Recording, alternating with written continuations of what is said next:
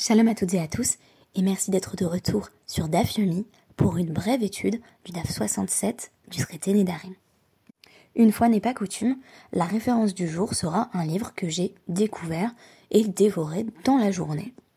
En effet, pendant Shabbat, je suis tombée sur le très court Combat et métamorphose d'une femme d'Édouard Louis. Livre à travers il présente le portrait, sans concession, de sa mère. Femme issue d'un milieu ouvrier, qui a vécu pendant 25 ans humiliée par la violence masculine de son premier puis de son second mari, mais également de son fils aîné.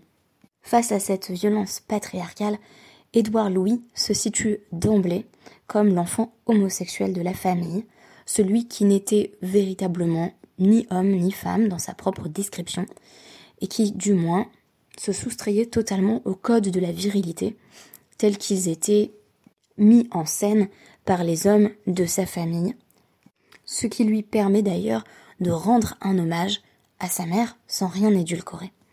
Combat et métamorphose d'une femme pourrait n'être que le récit bref et cependant pathétique d'une vie gâchée, celle d'une femme qui n'a jamais été qu'une femme au foyer, soumise aux hommes de son entourage.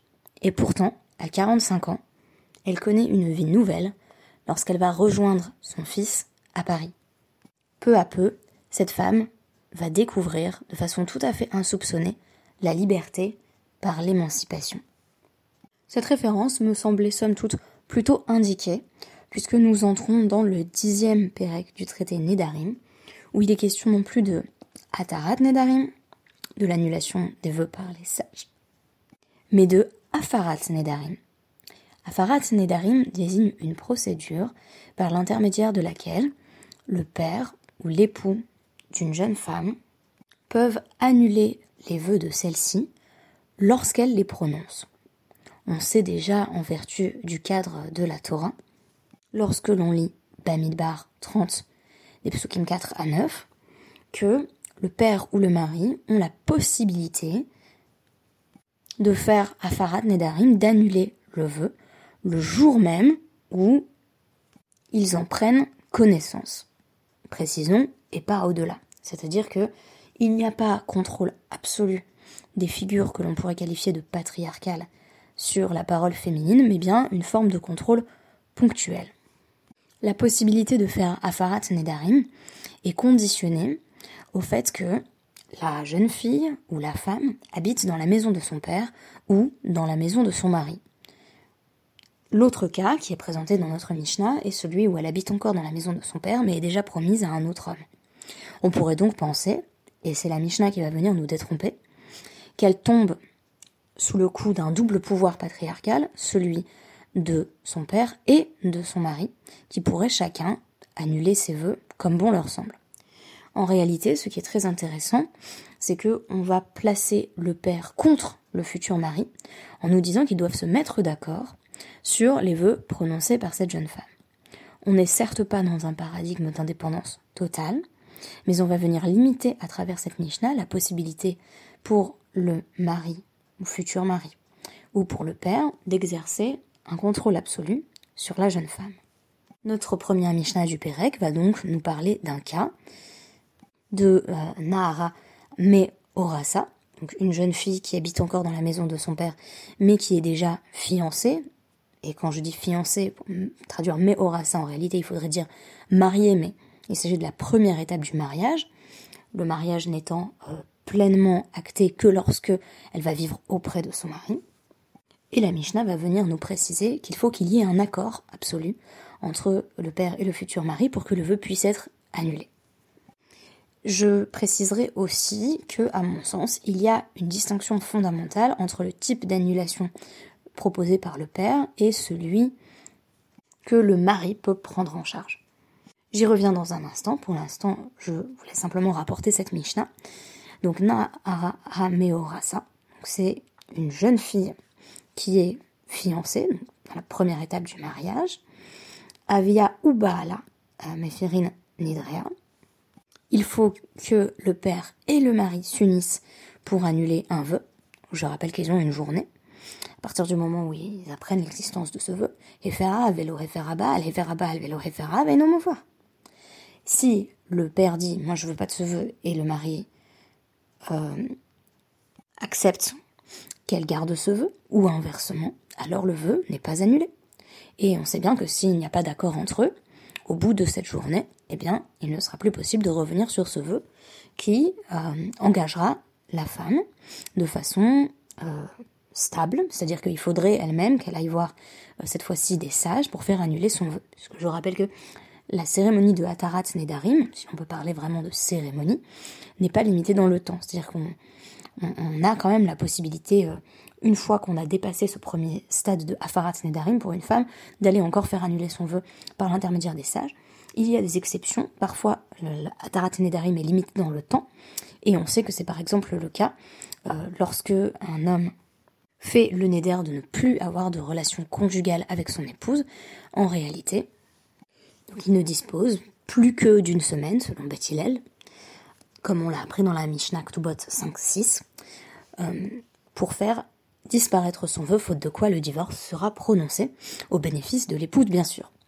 Donc, précisons, En Lomar, nous annonçons dans la Mishnah, chez euh, Kiyem et Mehen, cela va de soi que si euh, le père ou le mari ne s'est pas contenté de ne pas annuler, c'est-à-dire de ne pas se prononcer ou de dire oh, moi je m'en fiche, mais a, été, on nous dit Kiyem a maintenu le vœu, donc euh, a dit non, moi j'approuve ce vœu qu'elle fait, alors cela va de soi que le père ou le mari celui des deux qui n'est pas d'accord avec le vœu ne peut pas revenir sur ce vœu, puisque l'une de ces deux figures de l'autorité, qu'on pourrait qualifier d'autorité patriarcale, euh, s'oppose. Que déduit-on de cela?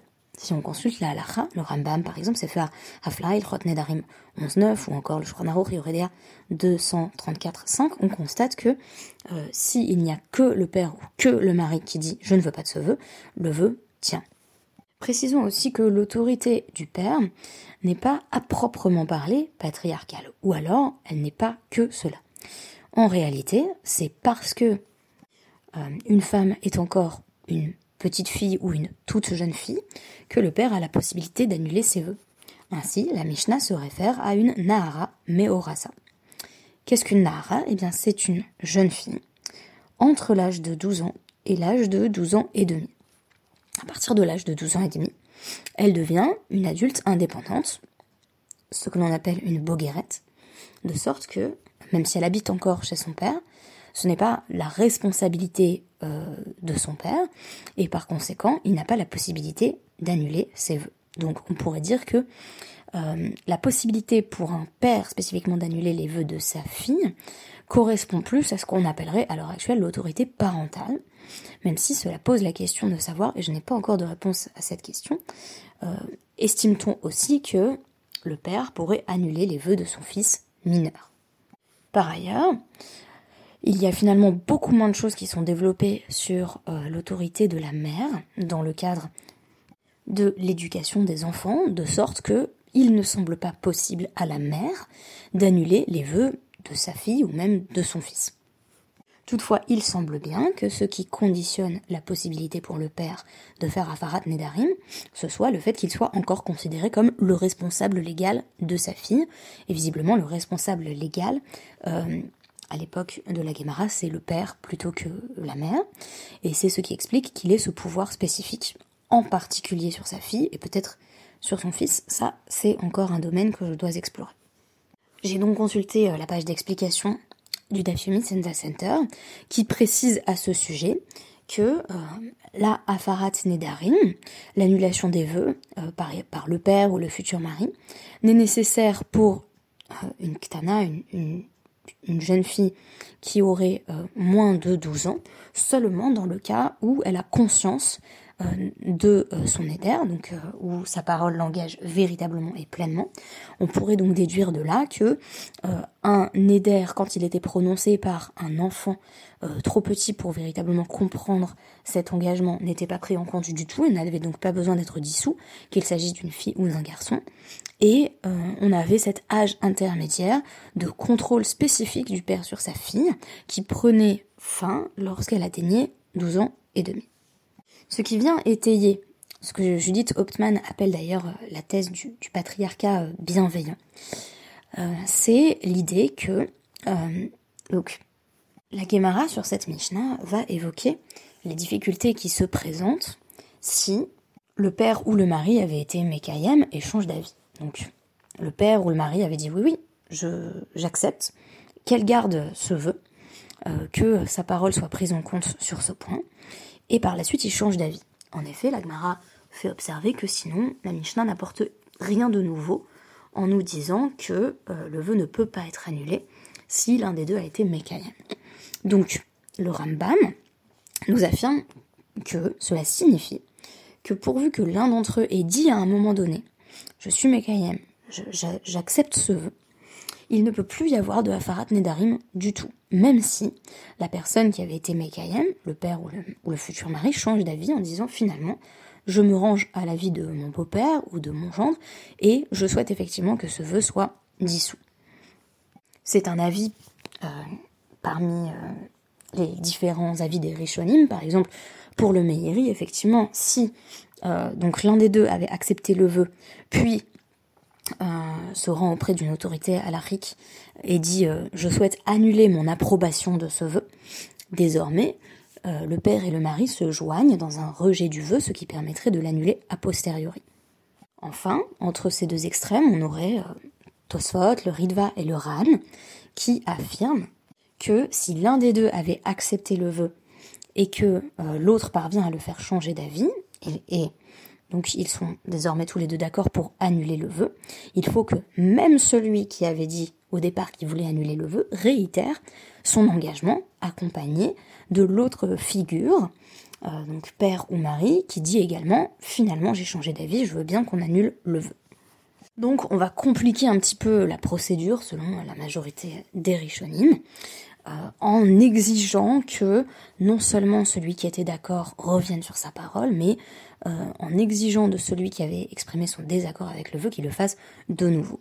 Alors si je vous disais simplement, ben, on a d'un côté le Rambam, de l'autre le Meiri, et euh, entre les deux, on aurait Tosfot, Ridva et le Ran, et que je vous dis, euh, essayez de deviner comment le Shulchan a tranché, vous allez peut-être me dire, eh bien, comme la majorité des Rishonim, donc avec Tosfot, le Ridva et le Ran. Ici, ce n'est pas le cas.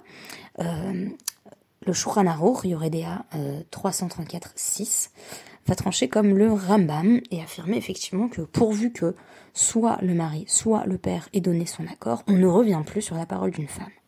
Ce qui est intéressant, c'est que le patriarcat est généralement présenté comme une alliance d'hommes, scellée par l'intermédiaire de la femme. En d'autres termes, on aurait a priori accord entre le père et le futur époux, et le bon commerce s'établirait entre eux parce que le père euh, donne sa fille en mariage au futur époux.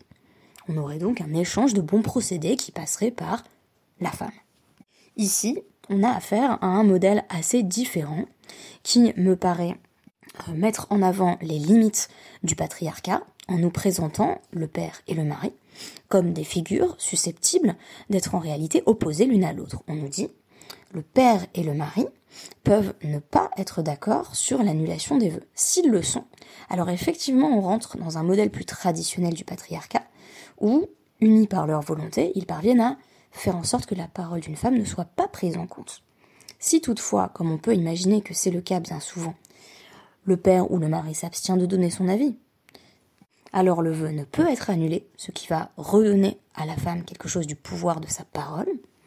Et enfin, si l'un des deux décide de soutenir la fille ou l'épouse, on voit, selon le Rambam et la tradition retenue dans le Shulchan que le vœu est désormais intangible, à moins qu'on ait recours à la Atarat Nedarim par l'intermédiaire des sages et non des figures patriarcales du foyer. En d'autres termes, à travers une Mishnah qui nous semble, dans le dixième Pérec, vraiment réaffirmer les grands principes du patriarcat, on nous présente un patriarcat plutôt divisé, voire faible, susceptible d'être remis en question lorsque époux et père ne sont pas en accord, ce qui permet à la voix féminine de prendre toute sa place. Je conclurai en précisant qu'on pourrait dire, euh, et je l'ai peut-être déjà euh, mentionné à travers les épisodes précédents, que Avara Nedarim, en fait, c'est plutôt bien, parce que dans un univers conceptuel où les sages dévalorisent largement le neder, le vœu, euh, ce n'est plutôt pas mal de euh, permettre à une jeune femme de trouver une, voire deux portes de sortie avant d'avoir recours à la Tarat Nedarim par l'intermédiaire des sages.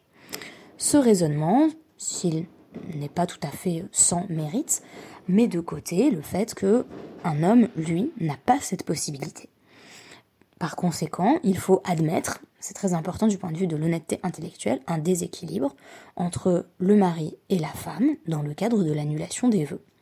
On peut également avancer que c'est parce que la femme est généralement sous la tutelle de son mari et qu'elle habite dans sa maison qu'il garde ce pouvoir sur elle, alors que le père ne l'avait que tant qu'il était légalement responsable d'elle. Mais il resterait à expliquer si, dans des circonstances où euh, l'époux n'est pas présent directement auprès de sa femme, ou où la femme est financièrement indépendante, on a vu le modèle euh, de ce genre de mariage dans le traité Ketubot, aurait-il toujours le droit d'annuler ses vœux ou est-ce que cela serait tout à fait hors de propos? Voilà les questions que je laisse ouvertes pour poursuivre euh, cette nouvelle thématique de la Afarat Nedarim. Merci beaucoup et à demain.